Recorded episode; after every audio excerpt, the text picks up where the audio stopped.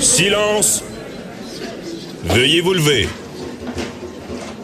La Cour, présidée par l'honorable François-David Bernier, est déclarée ouverte. Entrez dans les coulisses de la justice. Écoutez, vous serez pas jugé. Ils appellent à la barre les acteurs de l'actualité. Oui, votre honneur. Avec François-David Bernier. Avec François-David Bernier. Avocat à la barre. Cube Radio. Bonjour, bienvenue à votre émission d'actualité judiciaire.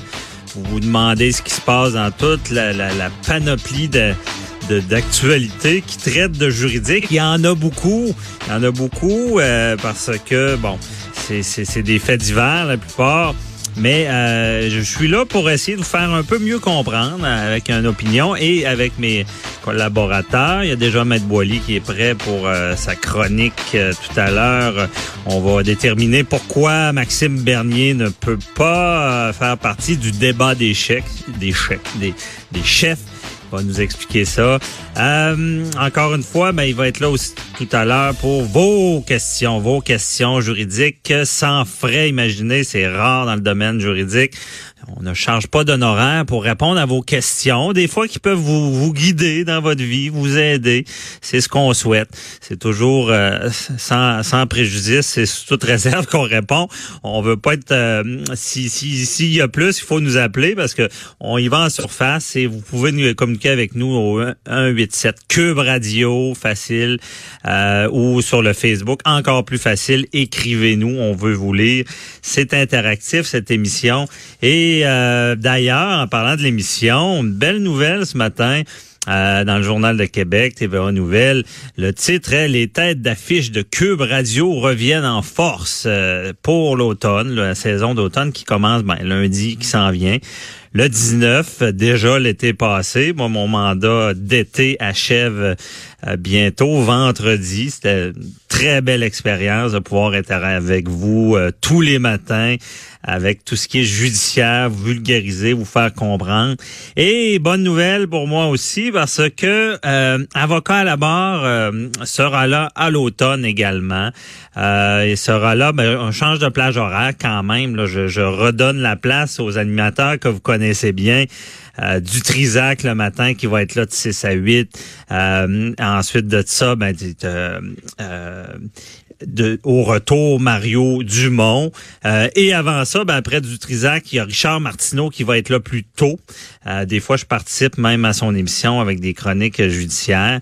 Euh, et pour ce qui est d'avocat à la barre, ben, pour vous faire le, le- le point sur l'actu- l'actualité judiciaire, ben, ça va être pratique parce qu'on va pouvoir reprendre la semaine au complet et on va vous faire comprendre, ça, ça va se dérouler là, de 11 à midi le samedi et le dimanche.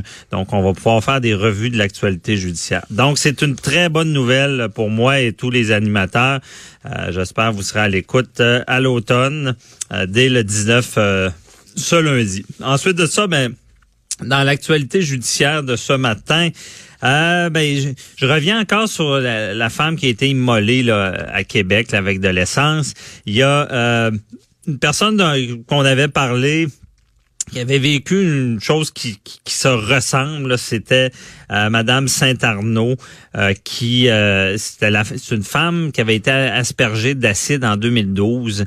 Euh, et là, elle, est sortie dans, dans, dans les médias euh, pour venir en appui à, à cette femme-là. Ce qu'elle dit, mais c'est que malgré le drame, c'est Tania Saint-Arnaud euh, dont on parle, qui, euh, je, je l'avais expliqué suite à une chicane avec son conjoint, lui avait pris de l'acide, c'est un produit ménager hautement corrosif, mais c'est comme de l'acide, et lui avait tiré en plein visage. La différence, ben, c'est lui, il avait peut-être pas cette intention-là de tuer, mais geste euh, dans, dans matière de violence conjugale terrible.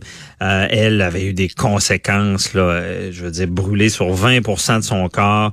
Euh, Ensuite de ça, ben, une longue période euh, pour pour se guérir. Elle s'en est sortie maintenant, donne des conférences, elle tourne ça au positif. Et elle, elle est sortie là pour appuyer cette euh, jeune femme-là qui devra se, se battre pour guérir. Euh, je trouvais ça intéressant de le souligner parce que euh, ça doit être bienvenu des fois de une personne qui a vécu un peu la même chose euh, et qui, qui dénonce le geste, encore une fois, dans, en matière de violence conjugale. Euh, autre dossier qui euh, qui est pas agréable, mais qu'il faut il faut en parler, euh, c'est le procès de Denis Désiré. Euh, là, il y a des, plus d'informations. Denis Désiré, ben, c'est la personne qui, qui était en charge de la sécurité dans une école secondaire. Et lui est accusé de proxénétisme. Ça veut dire qu'il y, a une victime, une jeune femme qui, qui dit qu'il l'a forcé à se prostituer. Et ça, ça dure depuis son secondaire. Il l'aurait recruté, je pense, dans le bout de 18 ans et rendu à 22 ans. Euh, tu sais, de, de, au début de, la, de donner des cadeaux, de, de, la rendre heureuse, et pour finir par la, la, manipuler, la contrôler, la faire se prostituer, prendre l'argent, euh, même l'ex porter dans d'autres provinces, carrément de dire ben, tu t'en vas en Colombie-Britannique et là, tu vas te prostituer là-bas.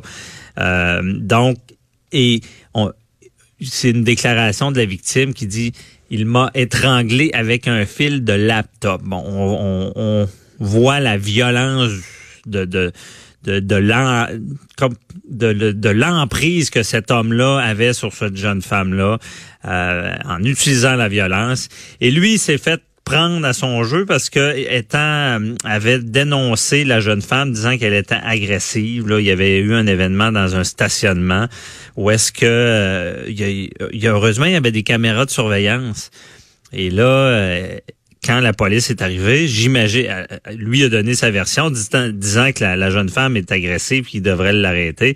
Mais je crois qu'avoir les faits, c'est qu'ils sont allés voir les caméras vidéo et c'est lui qui avait un problème, qui était agressif. Donc, ça a tout révélé euh, cette enquête-là pour euh, arriver euh, vraiment à ce procès-là. Il y a oui une présomption d'innocence, mais c'est des procès très importants à suivre parce que dans, dans le domaine du proxénétisme, ben, c'est des gestes très graves. Je pense qu'on on fait pas assez au Québec, au Canada. Il y a Maria Mourani là, qui en parle souvent. Il y a un projet de loi qui est tabletté dans ce domaine-là. On n'est pas assez sévère, on n'a pas assez d'actions préventives.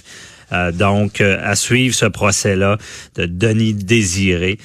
Euh, autre nouvelle, c'est une exclusivité de la presse. J'en parle. moi, c'est un domaine que je connais bien. c'est des œuvres d'art volées. qui, qui, pourraient être rendues à leur propriétaire. Et là, c'est tout un domaine. Hein. On sait, c'est une personne qui, qui est accusée de, de, trafic de drogue et finalement reconnue coupable, euh, condamnée.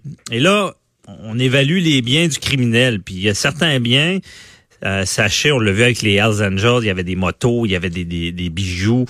Euh, on dit ben la personne n'avait pas les moyens. Donc c'est des, des, produits qui viennent de la criminalité.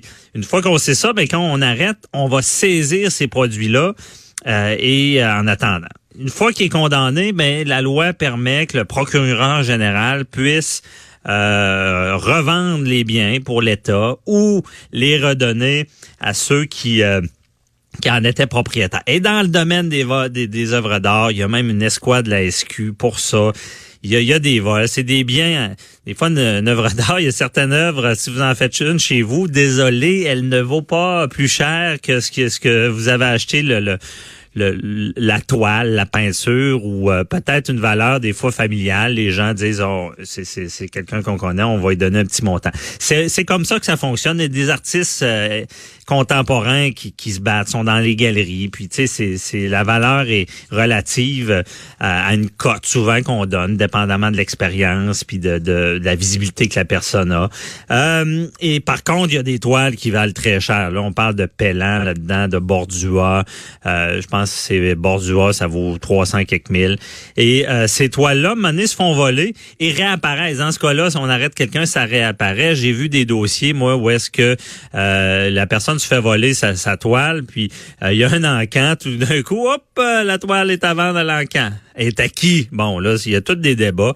Et dans ce dossier-là, c'est intéressant le débat parce qu'il y en a qui sont assurés pour leur toile. Ils se font voler, ils se font rembourser par les assurances. Euh, et ben c'est agréable sur le coup. Mais quand c'est retrouvé, il y a un autre problème, parce que les assurances disent Hey, hey, moi j'ai payé pour ça, ramenez-moi ça la toile. Mais dans le domaine des œuvres d'art, vous savez que ça prend de la valeur. Donc, elle peut être volée à, à 100 000, puis en valoir un million quand il est retrouvé 20 ans plus tard ou 30 ans plus tard. Donc, imaginez le débat qu'il peut y avoir, parce que dans ce dossier-là, il y aura des débats avec les assurances. Dire, ben, l'assureur a indemnisé à, à 100 000, mais ça en vaut un million. Euh, est-ce que est-ce que c'est normal? Si c'est retrouvé ben peut-être le bien appartient au propriétaire et non à l'assurance même s'il a payé. Mais c'est pas euh, c'est sûr que les assurances au départ voudraient bien récupérer la toile. Donc euh, c'est tout pour la, revue de l'actualité judiciaire. Et restez avec nous parce que ben il y a aussi j'ai pas eu le temps d'en parler mais il y a, le monsieur qui a quatre hypothèques le vol de données quatre quatre hypothèques à son nom depuis 2009. Moi, je comprends pas ce dossier-là en tant que juriste parce que 2009, euh, il n'y avait pas de vol de données. Et il y aurait des, des, des les hypothèques, tout serait payé dans le fond. Fait que moi, c'est peut-être plus un mélange d'identité. On va en parler avec Mathieu Fortier, notre chroniqueur euh, financier. Je veux comprendre ça parce que est-ce que quelqu'un qui se fait frauder, euh, il y a des hypothèques à son nom, puis ces hypothèques-là sont payées rubis sur l'ongle. Je trouve ça bizarre. Euh, on, on, va en parler dans quelques instants. Mais avant ça, restez là. Je suis avec Maître Jean-Paul Boilly pour parler de Maxime Bernier. À tout de suite.